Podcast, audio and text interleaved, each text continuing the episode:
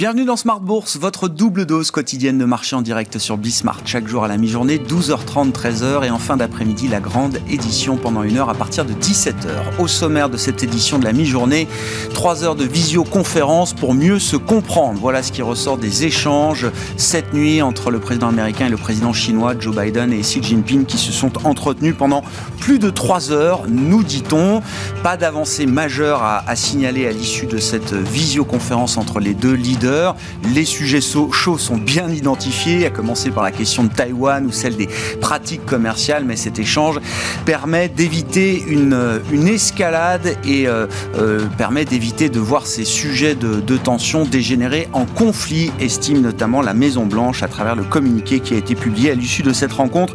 On aura l'occasion d'en reparler dans un instant avec Laetitia Baldeschi, responsable des études et de la stratégie de CPR Asset Management, qui sera avec nous par euh, téléphone. On parlera du marché également. Les indices actions poursuivent leur rallye. On est à plus de 7150 points désormais pour euh, le CAC 40 à Paris. Rien de neuf de ce côté-là. La nouveauté des derniers jours, c'est peut-être l'accélération à la hausse du dollar. Hein. Le dollar qui euh, remonte très fortement désormais face à un ensemble de devises, face à l'euro notamment, l'euro-dollar qui est passé ce matin sous 1,14. Je vous rappelle, hein, pour donner un peu de perspective, que l'euro-dollar, la parité euro-dollar avait débuté l'année à 1,22. On est donc désormais à moins de 1,14 en cette fin d'année 2021. Et puis dans cette émission, focus sur la consolidation dans le secteur des services industriels. Nous en parlerons avec Arnaud Morel, le directeur de la gestion sous mandat de Promépar Asset Management. Après l'opération de Bouygues sur euh, Equance, d'autres opérations sont peut-être à venir dans ce secteur des services à l'industrie. Et c'est à suivre donc dans quelques minutes dans Smart.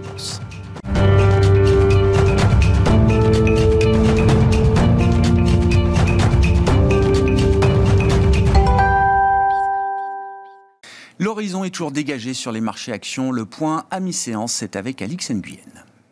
Le luxe encore et toujours moteur du CAC. Le marché opte pour un mood optimiste, rassuré par des bons résultats d'entreprise et des politiques monétaires accommodantes.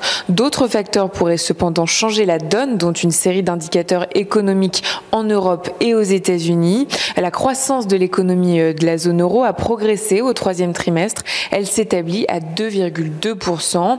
À 14h30 aux États-Unis seront publiés les chiffres des ventes au détail et la production industrielle industrielle.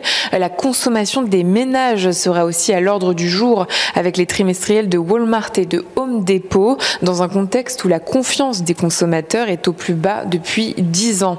Difficile en revanche de déterminer la façon dont est appréhendée euh, la rencontre virtuelle entre les leaders chinois et américains. Pendant plus de trois heures cette nuit, Joe Biden et Xi Jinping se sont entretenus. Un long sommet qui n'aura pour autant euh, pas abouti euh, sur un compromis. À noter qu'aucun communiqué commun n'a été diffusé. Sujet sensible, le sort de Taïwan a longuement polarisé l'attention, tout comme le sujet des droits humains et du commerce, malgré un engagement visant à améliorer la coopération aucune avancée majeure n'a été proposée. Les craintes relatives à l'inflation et à un resserrement monétaire plus rapide que prévu euh, de la Fed ont ramené le rendement de l'emprunt américain à 10 ans autour de 1,6%. Autre révélateur de ce sentiment, l'activité euh, manufacturière de l'État de New York s'est accélérée plus qu'attendu. Euh, côté valeur, plus forte hausse du CAC 40, Kering est en nette hausse. LVMH, Hermès et L'Oréal inscrivent de nouveaux records.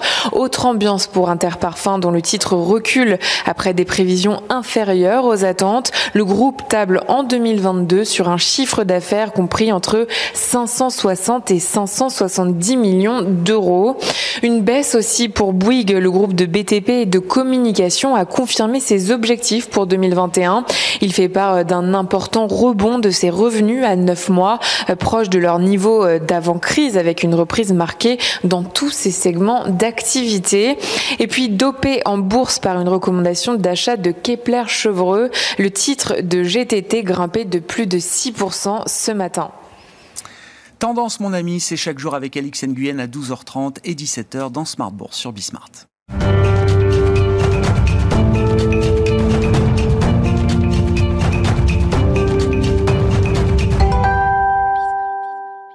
Ça n'est pas sûr que l'événement ait un impact immédiat sur les marchés aujourd'hui, mais ça n'en reste pas moins l'événement du jour, la discussion en visioconférence pendant plus de trois heures entre Joe Biden et Xi Jinping.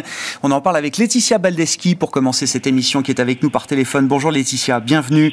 Merci beaucoup d'être avec nous. Vous êtes responsable des études de la stratégie de CPRAM. Oui, je le disais, c'est sans doute pas l'événement qui guide les marchés aujourd'hui, mais ça reste un événement important sur le plan des relations euh, internationales. En tant qu'investisseur, euh, Laetitia, comment est-ce que euh, vous évaluez aujourd'hui l'état de la relation entre la Chine et les États-Unis à travers les quelques éléments d'information qu'on a pu avoir à l'issue de ces trois heures et plus de visioconférence entre Joe Biden et Xi Jinping?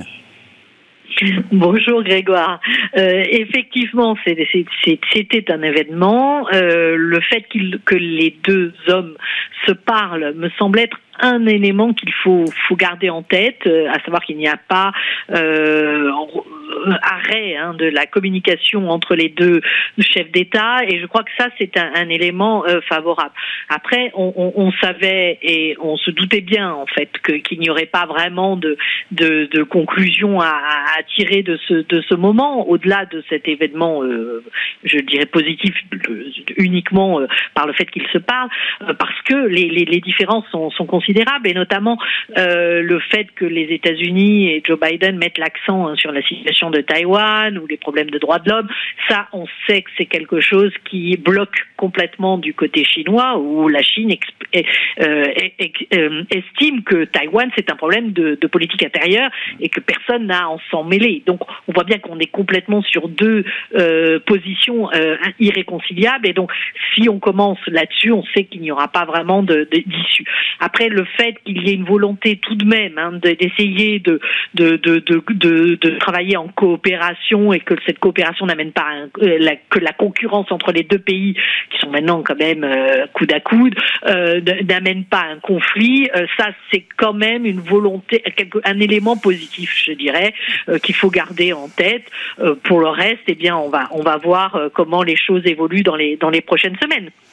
Est-ce qu'on peut imaginer, euh, Laetitia, alors, que, que, les pressions économiques, que les pressions inflationnistes, notamment sur le front de la guerre commerciale, hein, qui est bon mm-hmm. suspendue, mais qui n'est pas redescendue entre la Chine et les États-Unis, puissent amener peut-être euh, à terme un peu de, de, détente sur la question des tarifs douaniers euh, datant de l'ère Trump, mais qui restent en place au, au niveau euh, qu'on connaît euh, aujourd'hui? Ou est-ce que c'est un sujet politiquement inacceptable aujourd'hui de part et d'autre? Eh bien, euh, je, je, pense qu'effectivement, euh, d'ailleurs, c'est, quand vous parliez, euh, je, je, souriais parce que euh, je viens de lire un, un, article dans le Global Times, qui est quand même le, le journal du parti hein, chinois, et, et, qui mettait euh, en avant le fait que les États-Unis avaient besoin de revoir finalement leur politique tarifaire vis-à-vis de la Chine parce que ils avaient perdu le contrôle de l'inflation. Hein, voilà, alors qu'en Chine, il n'y a pas de souci sur l'inflation. Et donc, c'est, vous voyez le, le, le la, les deux, la deux, les deux visions hein, du monde euh, selon euh, nos amis chinois et les États-Unis. Clairement, euh, c'est une question, c'est une question qui se pose pour pour Joe Biden, mais mais mais il me semble qu'il est difficile aujourd'hui de remettre en question tous ces toutes ces mesures, notamment compte tenu du de de cette de l'importance politique hein, de la question chinoise aux mmh. États-Unis, où on sait bien que c'est finalement l'un des l'un des sujets qui réunissent à peu près tous les Américains euh, derrière le, le, président, à savoir une position ferme vis-à-vis de la Chine. Donc, euh, on va rester euh, effectivement avec ces, ces, ces, tarifs, en tout cas quelque temps encore. Mais vous avez raison, euh, l'inflation est le hmm. vrai sujet de Joe Biden eh actuellement. Oui. on le voit bien, l'impact hein, est très fort sur le, le, le, le pouvoir d'achat des ménages et surtout, il, il, il renforce en fait les inégalités. Encore une fois, hein, euh, comme euh, après le Covid, c'est l'inflation qui vient taper plus les, les, les, les, ménages les plus défavorisés ou les, les personnes hors, euh, hors activité. Et, et, et, là, pour Joe Biden, c'est un, c'était vraiment une question cruciale. On le voit chuter dans les sondages. Mmh. On voit les républicains qui progressent de façon assez nette. Euh, et n'oublions pas que nous sommes à un an des terme Hein, donc, euh, il va y avoir cette question-là, à n'en pas douter. Quand vous regardez euh, pourquoi, quand on essaie d'expliquer hein, pourquoi la confiance, euh, notamment celle mesurée par l'indice du Michigan, a chuté et jusqu'à un plus bas de 10 ans, eh bien, c'est parce que un quart des ménages interrogés indiquent que la hausse de l'inflation pèse sur leur niveau de vie. Donc, donc voilà, la question est cruciale pour les États-Unis. Et ça veut dire que cette période de, de fête de fin d'année qui va commencer aux États-Unis, donc on va avoir les, la publication des ventes au détail pour le mois d'octobre cet après-midi, mais l'enjeu est encore à venir avec euh, Thanksgiving la semaine prochaine qui va marquer le coup d'envoi des, euh, des achats de fin d'année, donc des achats très discrétionnaires pour, euh, pour les consommateurs américains. Cette période-là va, va avoir une valeur de test importante. Est-ce que le consommateur, l'hédonisme du consommateur américain sera plus important que l'inflation encore, sachant que une partie des consommateurs américains sont aussi salariés et que les conditions pour les salariés sur le marché du travail sont quand même beaucoup plus favorables aujourd'hui, euh, Laetitia.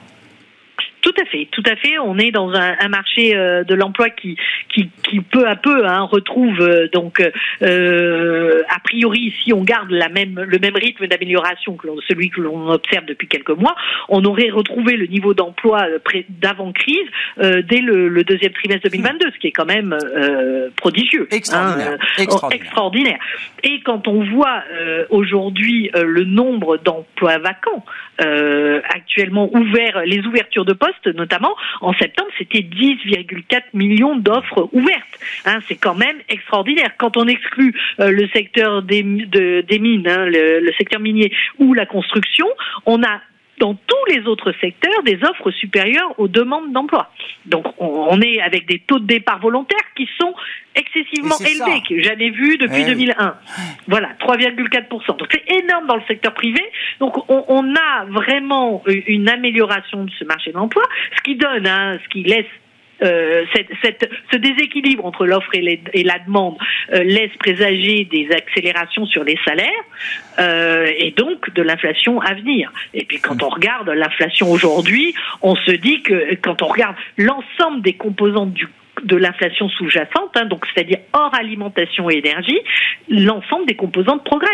Mmh. Quand vous regardez uniquement les loyers, nous nous sommes très très intrigués par cette évolution des loyers qui progresse. Alors c'est cohérent avec les indicateurs euh, privés disponibles, hein. on l'attendait, mais elle est elle est vraiment visible. Mmh. Les loyers c'est 25% du panier de la ménagère. Donc euh, enfin loyer, j'ai et j'incorpore euh, l'équivalent loyer pour les propriétaires, hein, donc le coût du logement. Et bien, c'est quelque chose de sur lequel la Fed ne peut pas ne pas se prononcer. Et c'est étonnant, c'est que pour le moment, ce n'est pas mentionné dans ses discours. Comment vous comprenez, ben c'est, le lien est parfait, mais comment vous comprenez l'accélération à la hausse du dollar depuis euh, quelques jours, quelques semaines, euh, Laetitia? C'est vrai que le, dollar se renforçait de manière assez délicate jusqu'à présent, et puis on a un, espèce de coup de boost quand même depuis euh, une semaine et plus maintenant sur le dollar, face à un ensemble de devises, face à l'euro également. Oui, tout à fait. Euh, le mouvement est, plus fort que ce que nous nous avions en tête, hein, évidemment, avec cette accélération de l'inflation. Vous avez eu 6% de plus de 6% d'inflation publiée la semaine dernière pour le mois d'octobre.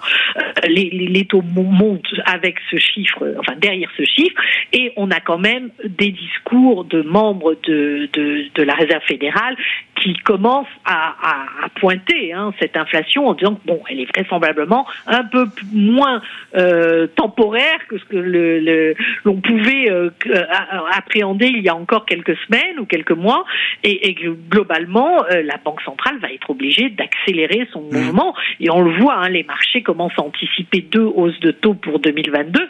On n'en était pas du tout là euh, il y a encore quelques semaines, rappelons-nous.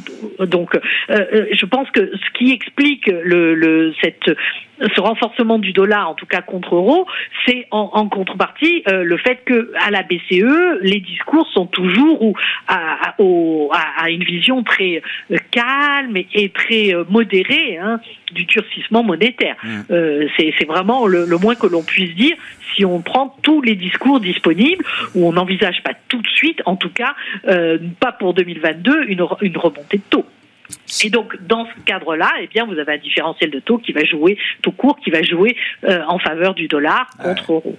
Si le, le, le, marché obligataire, le marché des devises euh, sont focalisés sur la question de l'inflation, on peut avoir le sentiment que les marchés actions euh, sont assez imperméables à cette, à cette idée-là aujourd'hui. Ou alors, est-ce qu'il faut comprendre que l'inflation qu'on attend et qu'on constate aujourd'hui est, est, bonne, profitable au marché actions, Laetitia? Bah, écoutez, c'est vrai que pour le moment, les, les, marchés actions semblent focaliser sur les résultats euh, des sociétés qui sont très bons euh, et les perspectives de croissance. Donc, euh, on est on est encore dans cette optique-là. L'inflation, un peu d'inflation, c'est, ce n'est pas, il n'y a pas de drame, je dirais, à avoir un peu d'inflation, un peu plus. En tout cas, c'est ça a été le but hein, recherché par les banques centrales pendant des années, rappelons-nous.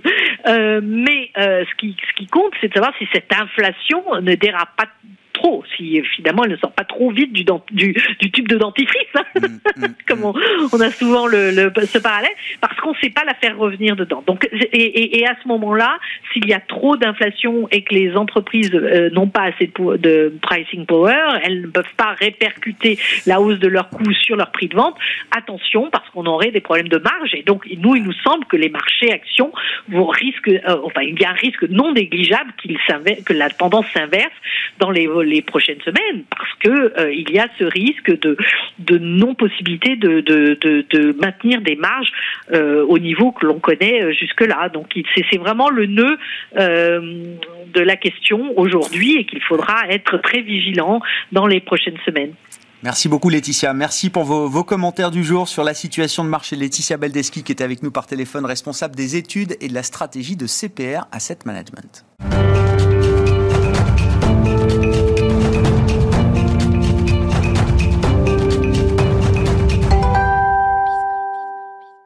Continuons de parler des marchés avec euh, Arnaud Morel qui est à mes côtés en plateau, le directeur de la gestion sous mandat de Promépar Asset Management. Arnaud, bonjour. Bonjour Bienvenue, merci beaucoup d'être là. Vous pourrez nous donner votre avis sur les marchés actions, sur l'inflation, sur tout ça. Mais commençons avec un, sujet très intéressant que vous nous apportez aujourd'hui, euh, Arnaud, le sujet de la consolidation du secteur des services industriels. On a beaucoup parlé euh, ces derniers jours évidemment mmh. du deal entre Bouygues et Equance, le rachat d'Equance pour 7 milliards d'euros. Mais visiblement, il y a d'autres opérations qui sont menées en ce moment dans le mmh. secteur d'autres peut-être encore à venir. Comment vous analysez ces, ces opérations, euh, ces exemples du moment? Est-ce qu'il faut parler de, vagues de consolidation là, dans le secteur des services à l'industrie? Bah, c'est vrai qu'on constate depuis, on va dire, quelques mois un intérêt particulier aujourd'hui pour les acteurs des services industriels et notamment, euh, on va dire, pour les majors euh, du BTP. Pourquoi bah Déjà aussi, ils essaient de se diversifier, diversifier leur activité qui est cyclique. Ils avaient essayé de le faire il y a quelques années à travers ben, l'achat, on va dire, des concessions aéroportuaires et d'autoroutes. Sur la partie télécom pour Bouygues, ils se sont rendus compte, on va dire, qu'à travers le Covid, que ces activités n'étaient pas aujourd'hui euh, moins cycliques que d'autres, ou en tout cas un épiphénomène à travers bah, le Covid. De fait, ils commencent à s'intéresser à cette activité des services industriels. Pourquoi aussi? Vous avez les plans de relance, on va dire la partie macro, les plans de relance bah, qui ont été mis en place en Europe avec, on va dire, le Green Deal et aux États-Unis avec ce plan bah, qui est enfin sorti euh, de M. Biden de 1000 milliards de dollars, donc notamment sur tout ce qui est transition, on va dire, énergétique, digitale et la partie donc infrastructure. Donc, ils sont présents à l'intérieur et surtout, ces activités de services industriels. Donc, à l'intérieur, qu'est-ce que c'est? Eh ben, c'est de la gestion, on va dire, de l'énergie, gestion des infrastructures, l'exploitation des infrastructures mécaniquement, bien sûr, et de la maintenance. Donc il y a de la résilience à l'intérieur. Donc vous avez euh, de la croissance à travers ces plans de relance. Donc c'est 4-5% de croissance dans les 5 prochaines années.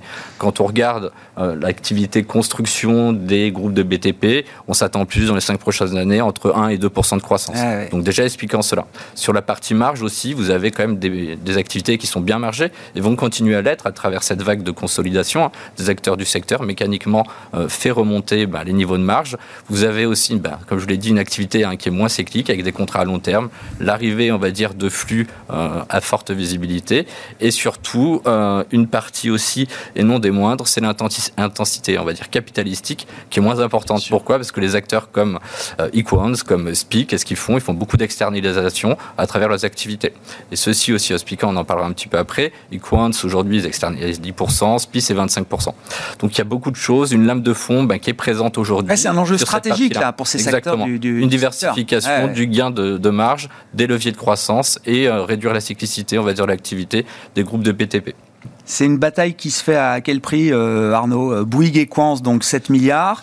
Euh, il y a également un deal, alors que je n'avais pas vu, mais que vous avez, que vous nous signalez, c'est Sika, le Suisse, qui a racheté une ancienne division de l'allemand BASF, c'est ça, qui s'appelle MBCC, pour un peu plus de 5 milliards d'euros. Ça s'est fait ces derniers jours, là aussi. Sur la partie enduit, sur la partie ciment. Donc on voit que ça, ça continue à consolider et ça a commencé en septembre 2020. Donc vous avez Vinci qui a acheté et qui a on va dire, profité des déboires, on va dire, financiers d'ACS, l'espagnol ACS, pour pour acheter l'activité service. Donc là, ça s'est fait à combien? Ça s'est fait à 11, 11 12 fois euh, le résultat d'exploitation. Donc, euh, donc voilà.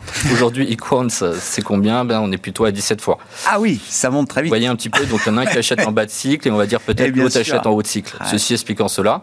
Euh, aujourd'hui, Vinci et Vinci Énergie est devenu le numéro un mondial, on va dire, d'activité service industriel et la consolidation Bouygues Equance, on va en faire le deuxième. Donc maintenant, quid de ce qui va se passer au sein des groupes de BTP et notamment français et donc, vous avez cité déjà deux fois SPI, qui est donc la cible, la prochaine cible identifiée dans, ce, dans ce secteur. Exactement, qui était notamment listé pour être un des prédateurs euh, sur la partie Equance. Ça s'avère peut-être être un peu trop gros au moment des annonces.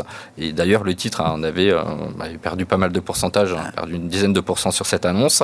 Aujourd'hui, c'est de se dire, ben, mécaniquement, on a Eiffage, hein, qui est le quatrième, cinquième mondial. SPI, ça pourrait, on va dire, être quelque chose euh, ben, qui est concomitant et créateur de valeur à terme, hmm. que ce soit en niveau de marge et surtout en termes de chiffre d'affaires. On aurait le troisième groupe mondial dans les services industriels. Je répète, où on a une lame de fond qui est quand même assez importante. Donc au niveau de la marge, SPI c'est 6%, euh, FH c'est aux alentours de 4,5%, donc on pourrait dire sans les effets de synergie directe, tourner sur du 5-5,5 niveau de marge, donc au-dessus de la moyenne du secteur. Donc ça, c'est des éléments qui sont probants. Après, regardez, est-ce que SPI va être d'accord pour le faire? Ben, Capitalisation boursière, c'est 3,7 milliards. Vous n'avez pas d'actionnaire de référence. Vous avez euh, le CEO qui a une partie 1,5 de l'actionnariat. Il y a 86% de flottants. Donc aujourd'hui, on se dit 10, 11 fois les bits aujourd'hui sur une société comme SPI. Quand on regarde où se font les négociations et les deals aujourd'hui, euh, ben, il y a peut-être de l'upside sur ce titre. En plus des fondamentaux que je vous ai cités, il y a peut-être, on va dire, de la spéculation qui peut revenir. Oui, c'est ça. On verra le, si projets il y a de rapprochement entre Eiffage euh, et SPI, mais vous dites sur le papier, il n'y a pas, euh, il a pas d'entrave majeure à la réalisation d'un deal si, si tant est que les aspects euh, transactionnels soient, soient acceptés. Alors quand on regarde justement bah, ce qui s'est passé avec Bouygues et on pourrait dire même que ce serait même plus facilitateur en termes de consolidation, synergie, relution directe sur les marges, et vous achetez en plus en termes de consolidation plus facile un acteur qui est positionné que sur la zone économique européenne. Donc ça aussi un désavantage, je pense. Et donc, conclusion, là, en termes d'investissement, il faut être positionné sur SPI, c'est ce que je comprends, euh, C'est quelque chose. Non, non, mais on la joue même pas que pour l'attrait, la spéculation. Ah, Après, c'est mécanique. Même en stand-alone, vous dites, il y, a une question de valorisation qui. Il y a un euh, upside important sur cette société-là. Donc, aujourd'hui, qui est la plus euh, margée en termes de, secteur, qui est aujourd'hui moins bien valorisé que les deals que nous regardons. Et bien sûr, on a cet astrait, cette spéculation qui peut revenir au devant de la scène dans, dans les semaines ou les mois à venir. Bon, sur les marchés euh, dans leur ensemble. Euh, quels sont les, commentaires que, que vous pouvez faire à ce stade, euh, Arnaud? Encore une fois, hein, bon, si on prend le CAC 40 comme référence, là, 7100 points et plus désormais. Il y a un mois, on était à 6007. Euh, je me souviens bien des discussions qu'on avait avec les invités à l'époque, il y a un mois, à 6700 mmh. points personne m'a dit on va euh, droit aux 7000 et au-delà. Hein. Ah, on a eu, des, publications, des publications du troisième, enfin, du troisième trimestre qui ont été, on va dire, excellentes. Hein. Donc aujourd'hui, comme euh, ce qui a été dit tout à l'heure, on a des niveaux de marge qui sont bah, sur un pic, hein, au plus élevé, on va dire, historique. Donc ça, ça nous emmène avec des marges bénéficiaires aux États-Unis aux alentours de 11, aux alentours de 8 aux zones économiques européennes. Et c'est de se dire aujourd'hui, ben, est-ce que ces niveaux de marge peuvent continuer et perdurer et ne pas être impactés par l'inflation? On regarde un petit peu sur certains secteurs, on voit qu'il y a quand même une possibilité euh, de continuité euh, sur des niveaux de marge.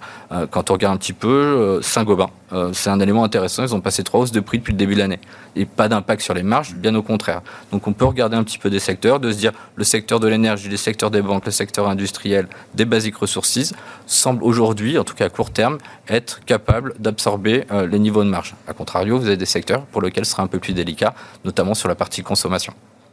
C'est intéressant parce que cette question de pricing power, c'est de ça mmh. dont on parle, Arnaud.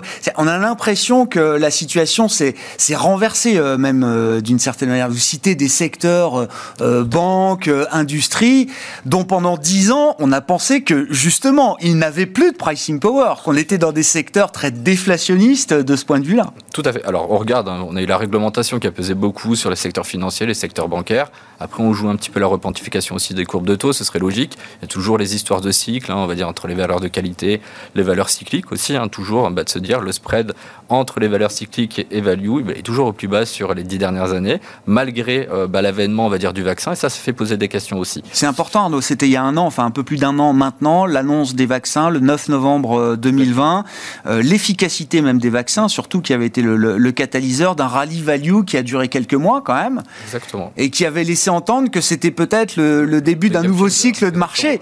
Un an après, vous dites, c'est même pas un partout balle au centre. Euh, on est à 4-5% de différence ça, ouais, zone économique européenne. Il y a un point intéressant pour toutes ces thématiques-là, hein, c'est le dividende. Quand on est, on va dire aujourd'hui, euh, bah, on va dire omnibilé, on n'a pas trop le choix hein, par l'inflation aujourd'hui. On a une inflation à plus de 6, 3 en zone 6 aux États-Unis, 3 en zone économique européenne. Il faut s'intéresser aussi à cet esprit euh, d'inflation des dividendes, on va dire, qui sont périns dans le temps. Et on a aussi ben, tous ces secteurs-là qui sont mécaniquement euh, exposés. Ça, c'est aussi, je pense, quelque chose d'intéressant à suivre et à regarder. Hmm. Donc vous restez quand même avec un, positionnement qui bouge dans les portefeuilles actions, mais vous, restiez, vous restez constructif alors je ne sais pas jusqu'à quel horizon on peut aller euh, de ce mm. point de vue-là, euh, Arnaud, mais vous restez constructif sur, euh, sur le marché action. On reste constructif sur le marché action, voilà, en réallouant un petit peu sur la partie, on va dire, secteur, et de regarder ben, les valorisations, les dividendes, qui sont intéressants aussi. Se dire aussi l'inflation, ben, peut-être qu'aujourd'hui, on est atteint un pic et un régime d'inflation qui est important, mais il va peut-être se réduire dans les prochains mois avec les goulots d'étranglement aussi qui semblent se dissiper. On a parlé des, semi-conducteurs, on attend une fin ou une remise à la normale d'ici fin 2022. On voit les prix du fret avec le Baltic Dry Index qui a chuté de quasi 20% euh, sur les trois, dernières semaines. Ça veut dire que là, sur les prix bah, du transport et donc euh, des produits, euh, on va... Là aussi, on a peut-être vu un pic. Exactement. Ça. C'est ça. Donc c'est de se dire euh, peut-être que l'inflation sera moins dans un régime, on va dire, transitoire, mais euh, les, on va dire, goulots d'étranglement, les prix, euh, le stress aussi sur les matières premières, peut-être que ça va se réduire dans, les mois prochains. On pense que ça va se réduire. Et globalement, vous imaginez effectivement, c'est la question que vous vous posiez, est-ce que les marges bénéficiaires peuvent encore progresser dans cet environnement? Alors évidemment, il y a le cas par cas, mais au global, quand on regarde le positionnement des analyses, par exemple, sur les perspectives bénéficiaires de, de 2022, est-ce que c'est encore très ambitieux, très challenging? Est-ce que ça a déjà été réajusté? Sur 2022, hein, au sein des pays développés, on est entre 5 et 15 de croissance bénéficiaire. 15 aux États-Unis, 5 en zone économique européenne et 15 c'est plutôt sur le, Nasdaq et les valeurs technologiques. Hmm le momentum de révision sur les trois derniers mois, il s'est fait quand même de façon importante. C'est-à-dire, on a revu à la baisse d'une dizaine de pourcents, et contrario, on a revu à la hausse 2021. Donc, on peut se dire qu'aujourd'hui est anticipée toute cette perspective, on va dire, inflation et de pression qu'on peut avoir sur les marges dans les, prochains, dans les prochaines semaines, dans les prochains mois. En tout cas, c'est notre avis euh, à ce stade. Merci beaucoup Arnaud. Merci pour votre, votre éclairage sur les marchés, sur ce secteur notamment des services industriels en pleine consolidation. Arnaud Morel qui était avec nous en plateau euh, ce matin à la mi-journée dans Smart Bourse, le directeur de la gestion sous mandat de Promépar Asset Management. On se retrouve évidemment en fin d'après-midi à 17h en direct sur Bismart.